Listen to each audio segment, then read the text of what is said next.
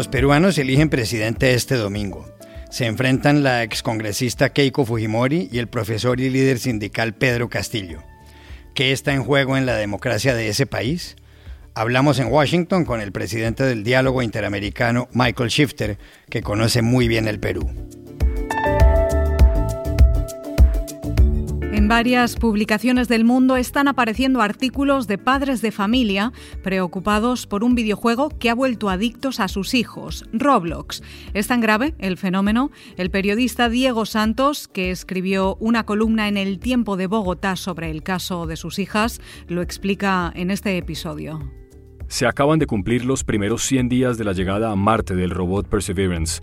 El viernes pasado se publicaron las mejores fotos que ha tomado. ¿Cómo ha resultado la misión? ¿Qué viene ahora? Se lo preguntamos a la colombiana Diana Trujillo, directora de vuelo de la NASA, que además nos contó su historia. Hola, bienvenidos a El Washington Post. Soy Juan Carlos Iragorri, desde Madrid. Soy Dori Toribio, desde Washington, D.C. Soy Jorge Espinosa, desde Bogotá. Es viernes 4 de junio y esto es todo lo que usted debería saber hoy.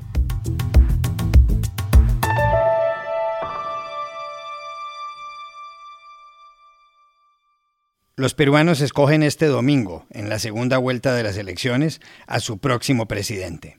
Se enfrentan la excongresista Keiko Fujimori, del Partido Fuerza Popular, y el profesor y líder sindical Pedro Castillo, de Perú Libre. Keiko Fujimori tiene 46 años. Es hija del expresidente Alberto Fujimori y partidaria de la libre empresa y la iniciativa privada. La Fiscalía la acusa de haber recibido 1,2 millones de dólares de Odebrecht en su campaña presidencial de 2011, en la que perdió con Ollanta Humala. Pedro Castillo, de 51 años, es un maestro de Cajamarca, en el norte del Perú. En 2017 se dio a conocer al encabezar una huelga del magisterio. Se describe como marxista-leninista, quiere una asamblea constituyente y se opone al aborto y a los matrimonios gay. En la primera vuelta, el 11 de abril, donde había 18 candidatos, Castillo ganó apenas con el 18,9% de los votos. Fujimori quedó de segunda con el 13,4%. Hace un mes Castillo la aventajaba en las encuestas por más de 11 puntos. Ahora están prácticamente empatados. En el sondeo de la firma Ipsos Perú, publicado el viernes pasado por el diario El Comercio de Lima, Pedro Castillo lograba el 51,1% de la intención de voto, mientras Keiko Fujimori obtenía el 48,9%. Otras encuestas los situaban incluso más cerca. En el último debate televisado, Pedro Castillo anticipó cosas que hará si resulta elegido. Se acabó los sueldos dorados, se acabaron las marmajas. Y aquí anuncio que tenemos que tener moral para decirla. Hoy, en este momento, vuelvo a decir que renunciaré al sueldo presidencialista, conduciré el destino del país con un sueldo de maestro. Y agradezco a, a los compatriotas que están asumiendo en el entorno mío que van a ser parte no solamente del equipo técnico, sino de nuestro gobierno, que han asumido la responsabilidad de bajarse el sueldo a la mitad. Porque primero es el país, no es primero el bolsillo. Keiko Fujimori, en sus anuncios de campaña con música de fondo, ataca a su adversario. ¿Sabías que antes de Chávez y Maduro el sueldo mínimo de un trabajador venezolano era más o menos 300 dólares? A todos ellos les prometieron el cielo, como lo hace hoy Pedro Castillo, y aunque no lo creas, hoy su sueldo mínimo es solo 2 dólares. ¿Te imaginas cómo podrías hacer para sobrevivir con tan solo 7 soles 50 al mes? Te lo digo de mamá a mamá. Un gobierno de Castillo afectará directamente tu bolsillo. La situación de salud pública en el Perú es grave. Con 213 muertos de coronavirus por cada 100.000 habitantes, es el país número uno en la lista. Y en materia política conviene recordar que en solo una semana de noviembre hubo tres presidentes. Martín Vizcarra, que fue destituido, Manuel Merino y el actual Francisco Sagasti.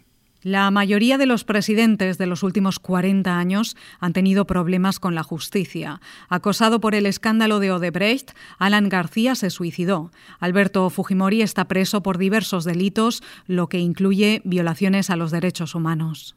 Y el listado sigue, Dori. A Alejandro Toledo se le atribuye haber recibido 20 millones de dólares de Odebrecht. A Ollanta Humala se le vinculó a los sobornos de la misma empresa. Y Pedro Pablo Kuczynski renunció por denuncias similares en marzo de 2018. Lo sustituyó Vizcarra. A Pedro Castillo lo apoyan en el sur y el centro del Perú y en la sierra, en las montañas. A Keiko Fujimori la respaldan en Lima y las mujeres. Por ella ha pedido el voto el Premio Nobel de Literatura Mario Vargas Llosa, derrotado por Alberto Fujimori en 1990. La considera el mal menor.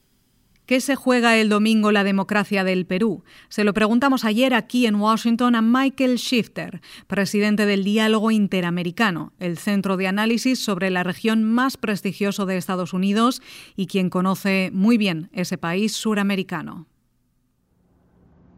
Bueno, en realidad eh, ninguno de los candidatos tiene credibilidad con el tema de democracia. Eh, hay poco compromiso con valores democráticos y prácticas democráticas.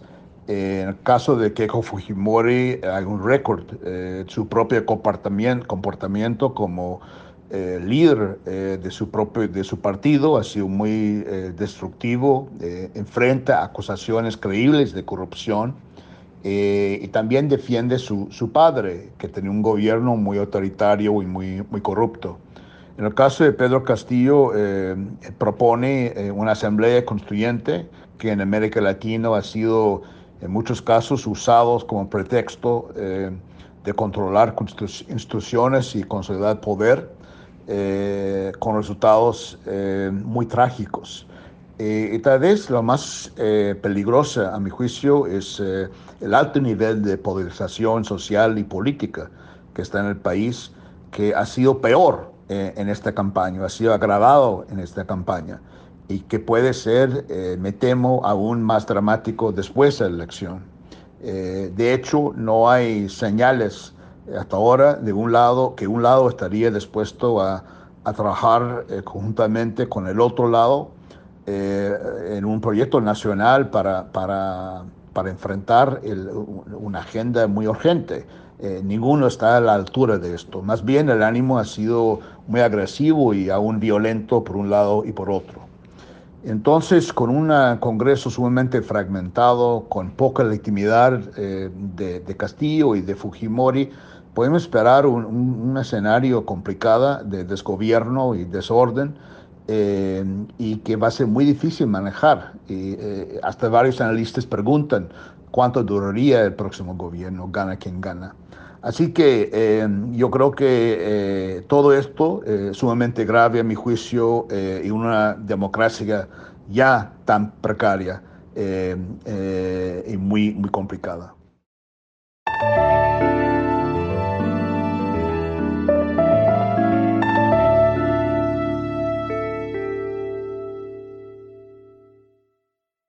En varios países han aparecido últimamente artículos de padres de familia sobre algo que les está causando gran preocupación, Roblox.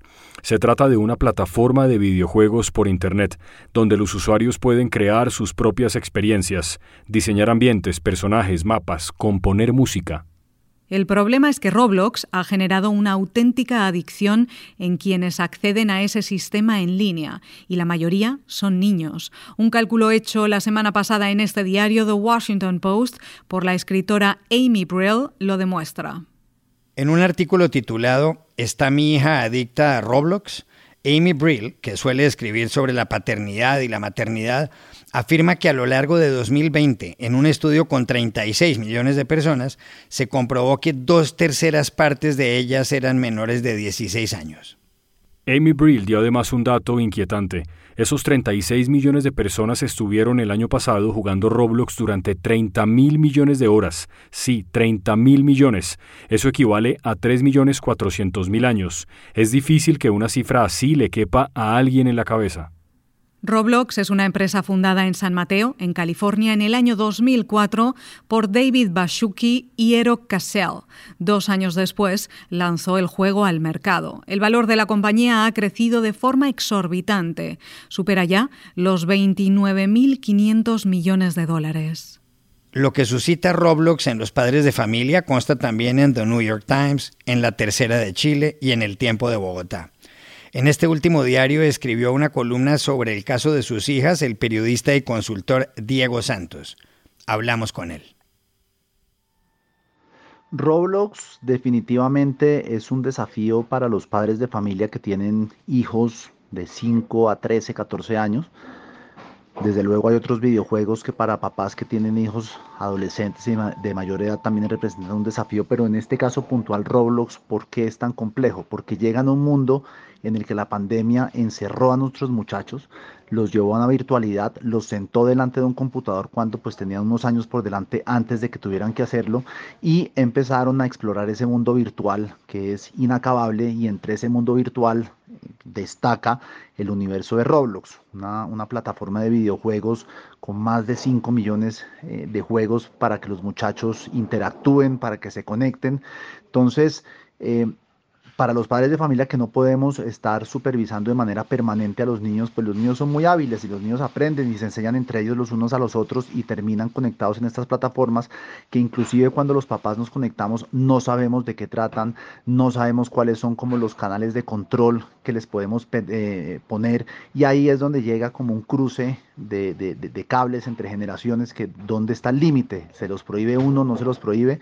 El caso con mis hijas, pues ellas em, lo usan bastante, lo usan con frecuencia, han aprendido a, ocultarlo de vez en cuando cuando están conectadas y uno dice, ¿qué estás haciendo? Y dice, no, nada, eh, y uno no ve si están jugando o no, pero pues... Eh, conversando con los papás del, de, compañeros de colegio de ella, conversando con, eh, con, los profesores, eh, uno empieza a ver cómo se puede regular un poquito más el uso, el uso de Roblox, pero definitivamente es un reto, es un dolor de cabeza y sí se requiere de mucha pedagogía y ayuda por parte, de, por ejemplo, de médicos que nos digan qué es lo que se tiene que hacer. Yo recuerdo que en nuestra época, cuando éramos niños, jugamos con la Nintendo, pero el problema de la adicción no estaba tanto, no era tan acentuado porque uno pues salía a la calle y uno no estaba en una pandemia.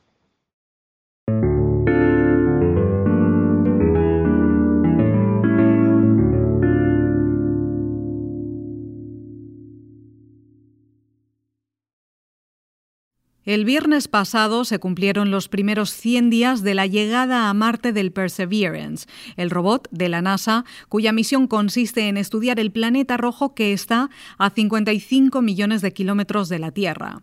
Esa distancia es 140 veces la que hay entre la Tierra y la Luna. El Perseverance aterrizó el 18 de febrero en el cráter Jezero, que tiene casi 50 kilómetros de ancho. Del robot se desprende a veces el helicóptero Ingenuity. Esta semana se conocieron las mejores fotografías de este experimento de la NASA. Diana Trujillo es la directora de vuelo del Perseverance. De 41 años, esta colombiana es ingeniera aeroespacial con estudios en la Universidad de la Florida y en la de Maryland. Fue la primera inmigrante hispana admitida en la Academia de la NASA. Ayer hablamos con ella. Le preguntamos en primer término cómo califica la misión. Es un éxito porque demostramos en la llegada a Marte que podemos hacer la llegada en una forma distinta en la que podemos autónomamente eh, encontrar cómo podemos aterrizar y demostrar que podemos eventualmente eh, llevar seres humanos a la superficie de Marte con un sistema que pueda sostener el peso y que pueda decidir dónde va. Es un éxito porque hemos, eh, hemos hecho el primer vuelo en la historia de la humanidad en otro planeta, dándole el, el agradecimiento y el reconocimiento de lo que hicieron los hermanos Wright en la Tierra, ahora haciéndolo en Marte. O sea, todas esas cosas, ¿cierto? Y eventualmente, para mí, el éxito final sería demostrar lo que venimos a hacer, que fue demostrar que hay eh, forma eh, de demostrar que hubo vida en el pasado en Marte. Mi expectativa es que sí la hubo. Y pienso que en ese momento, cuando contestemos esa pregunta, ya hemos llegado al, a, lo, a lo máximo para mí de demostrar eso, porque ya estamos hablando entonces de, en ese momento la conversación no es somos los únicos en el universo, somos los únicos en la galaxia. En ese momento la conversación somos uno de otra, de otra posibilidad de vida. Y, entonces ahora, ¿cómo tú empiezas a ver la vida? ¿Cómo tú empiezas a ver nuestras uh, relaciones entre nosotros mismos? ¿Y cómo cuidas al planeta Tierra? saber que hubo vida en otro planeta y que se ve como un desierto donde no hay árboles, donde no hay agua, donde no hay nada. ¿Y qué tal que nosotros nos pase eso? Le preguntamos asimismo a Diana Trujillo, que nació en Cali, cómo ha sido su historia en Estados Unidos. Bueno, yo te cuento, yo llegué a Estados Unidos cuando tenía 17 años, no sabía inglés, o sea, sabía muy poquito la diferencia entre she y he, no tenía ni idea. Y, y no tenía tampoco mucho dinero, tenía nomás 300 dólares en el bolsillo en mi mano, pues. Así que si yo empecé sin nada cuando llegué acá, uh, trabajando duro, trabajando varios, eh, varios trabajos para poder así pagarme el inglés primero y después ir a estudiar eh, eh, ingeniería espacial eventualmente. Y, y, con la ingeniería es, es algo como que eh, para mí siempre ha sido un lugar de paz. El espacio para mí ha sido un lugar de paz, un lugar donde donde entiendo que yo soy una cosita de nada con todo el resto de lo que hay. Y saber que soy una cosita de nada me da humildad en el corazón de saber que tengo que entender tanto y aprender tanto y eso me dan ganas. Y, poder ayudar a, no solamente a mí, a todos, a entender nuestra posición en el universo y cómo las cosas funcionan. Es algo que es una, un objetivo más grande que el mío propio y me dan ganas y quiero seguir aprendiendo. Así que por eso quería ir al espacio y eh, pues ahora estoy trabajando en eso.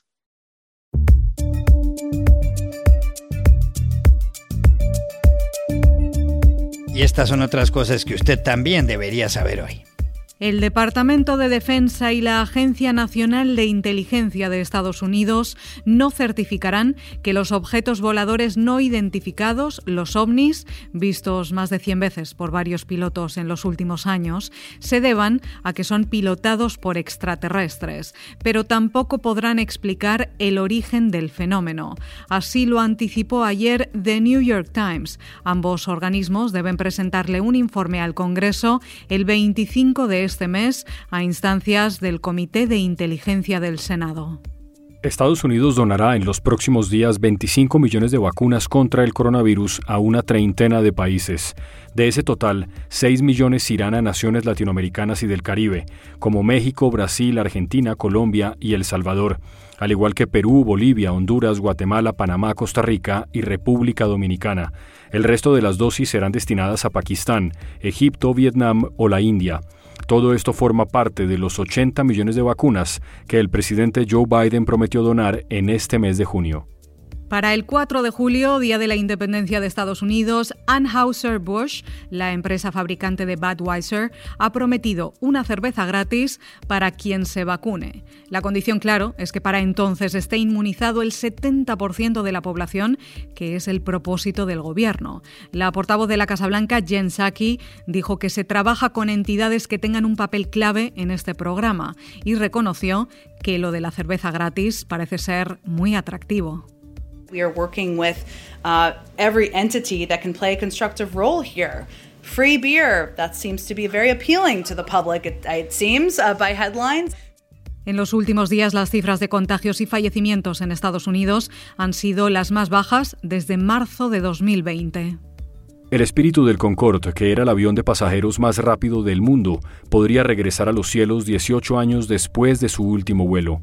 La compañía estadounidense United Airlines acaba de comprar 15 aeronaves Overture, producidas por la empresa Boom Supersonic, con sede en Denver, que vuelan a más de 2.100 km por hora. Las pruebas de estos aparatos, que transportarían entre 65 y 88 pasajeros y que viajan dos veces más rápido que los aviones actuales, se harán en el año 2026. Cada tiquete tendría el precio de los de la actual clase ejecutiva. Y aquí termina el episodio de hoy de El Washington Post, El Guapo. En la producción estuvo Cecilia Favela. Por favor, cuídense mucho. Y pueden suscribirse a nuestro podcast en nuestro sitio web, elwashingtonpost.com, seguirnos en nuestra cuenta de Twitter, arroba el post, y también nos encontrarán en Facebook, buscando el Post Podcast. Chao, hasta la próxima.